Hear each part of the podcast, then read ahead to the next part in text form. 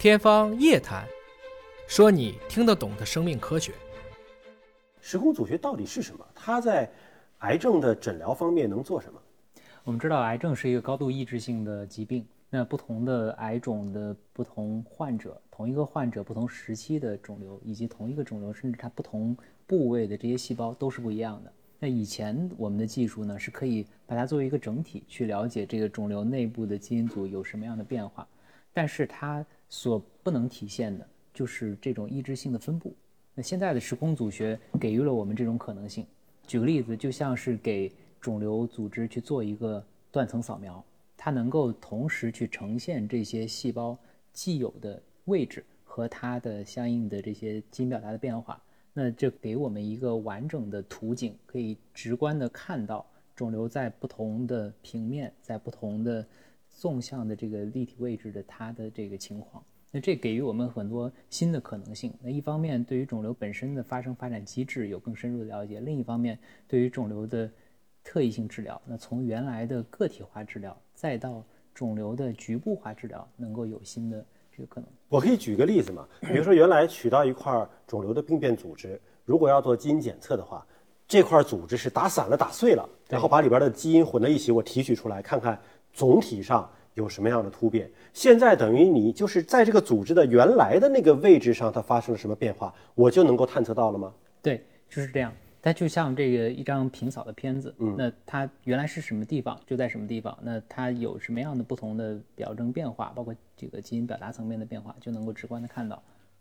那打散了看总体和我看它这个组织原来这个位置上的基因的变化或者细胞的变化，嗯，对于肿瘤的诊疗会有什么不同吗？嗯，呃，这就像这个诊断中，你全局性的信息它是缺失了它原先的这个位置的条件的。就拿汽车修理来举例子的话，原先的这个测序和肿瘤的这个基因分型等等，那是把所有的零件全都打散了，你甚至不知道它每一块是来自于哪一个部件，是来自发动机的还是来自于这个变速箱的。但是现在的这个时空组学技术是让它作为一个整体。能够直观的看到每一个位置的这个问题，那发动机的地方一目了然，嗯，变速箱的也一目了然，这样能够让我们对于整个的这个肿瘤组织更全面深入的来了解。嗯，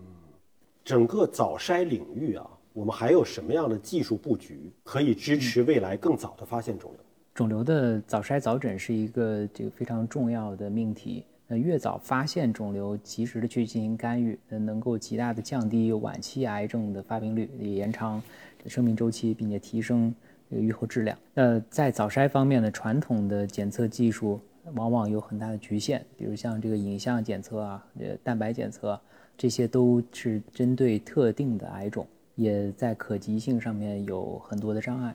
那分子检测其实对于肿瘤的早筛是一个非常好的切入，因为所有的癌症归根到底都是在基因层面上面的变化，那是复杂的基因疾病，在漫长的这个生长过程里面，当然有些癌症是更快一些，这个有很多的时间窗口去检测到体内的这种异常变化。那这种异常变化通过我们的这个排泄物、排遗物或者是循环系统都能够表征出来，那这也是分子检测非常好的一个切入点。不管是通过近端取样，比如说消化道的这个粪便，或者是这个泌尿系统的尿液，啊，还是远端取样，就是全身循环系统的血液，那都能够去找到这些微小的信号，来及时的发现体内癌变的问题。当然，它还要解决很多关键的这个问题，就是首先它的准确性啊，第二就是它的这个溯源。等等，在这方面呢，技术得到了长足快速的发展。那我们也非常有信心，通过不同场景下的技术研发，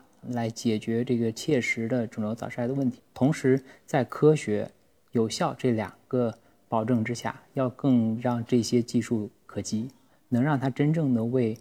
百姓服务，让所有的人能用得起、用得上，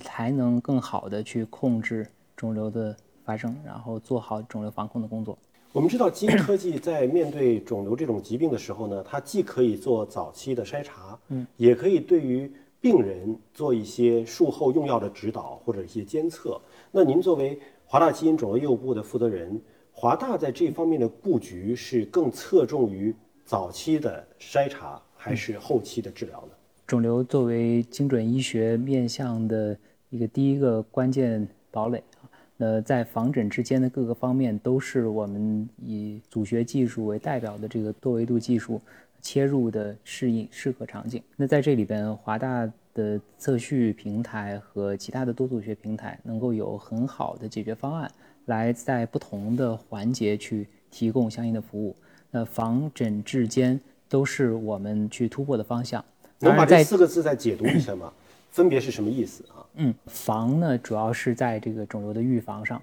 它所代表的是对于未患癌的这个健康人或者普通人，那有一定的这个风险，比如说来自于遗传的这种风险。那及早通过检测预知这种风险，能够更好的进行健康管理，避免或者更早的去发现这种可能性。那在诊呢，也所代表的是早筛和早诊。那在疾病的早期，甚至是还没有进展到恶性肿瘤的时候，就通过各种的筛查检测技术呃手段来发现这个病症，进行相应的临床干预，避免晚期肿瘤的这个发生。那在治的部分呢，是精准治疗的一个重要环节，就是针对癌症患者的这个特异性，它的肿瘤的这种特殊性，来选择相应合适的临床治疗药物。那这个是与肿瘤基因组本身的变化密切相关的像。寻找靶向药物啊，对，像免靶向药物啊，以及现在非常重要的这免疫治疗啊等等这些方案。那在监测部分，是因为大部分的这个肿瘤患者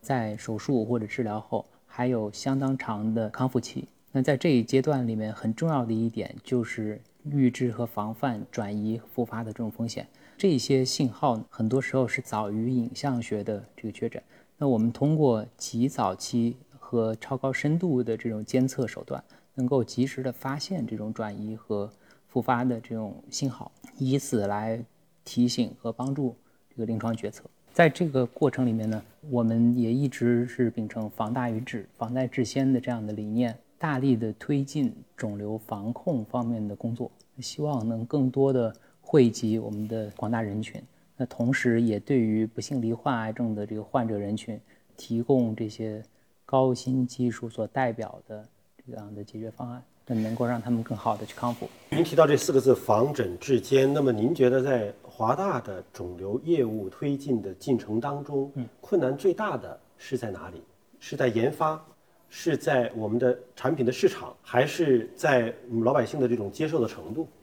呃，我想目前更多的还不在于技术的层面，在技术的发展上面，我们一直是非常领先的，并且也有很好的这种实践。在这个全社会更加的愈发的关注这个癌症啊和这个疾病健康的同时，也希望更多的人去了解我们这些全面的防癌控癌的手段。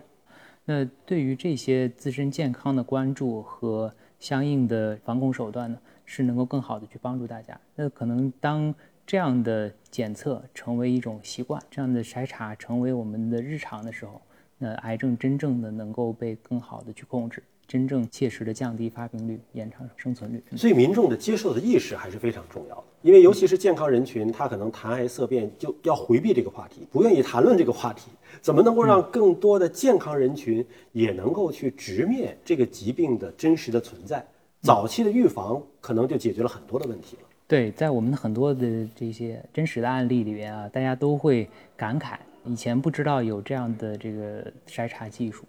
但是当真正体验，并且确实发现有问题，及早进行干预，避免了更严重的这个病情的时候，大家会从内心里去认可这样的一种模式。那其实，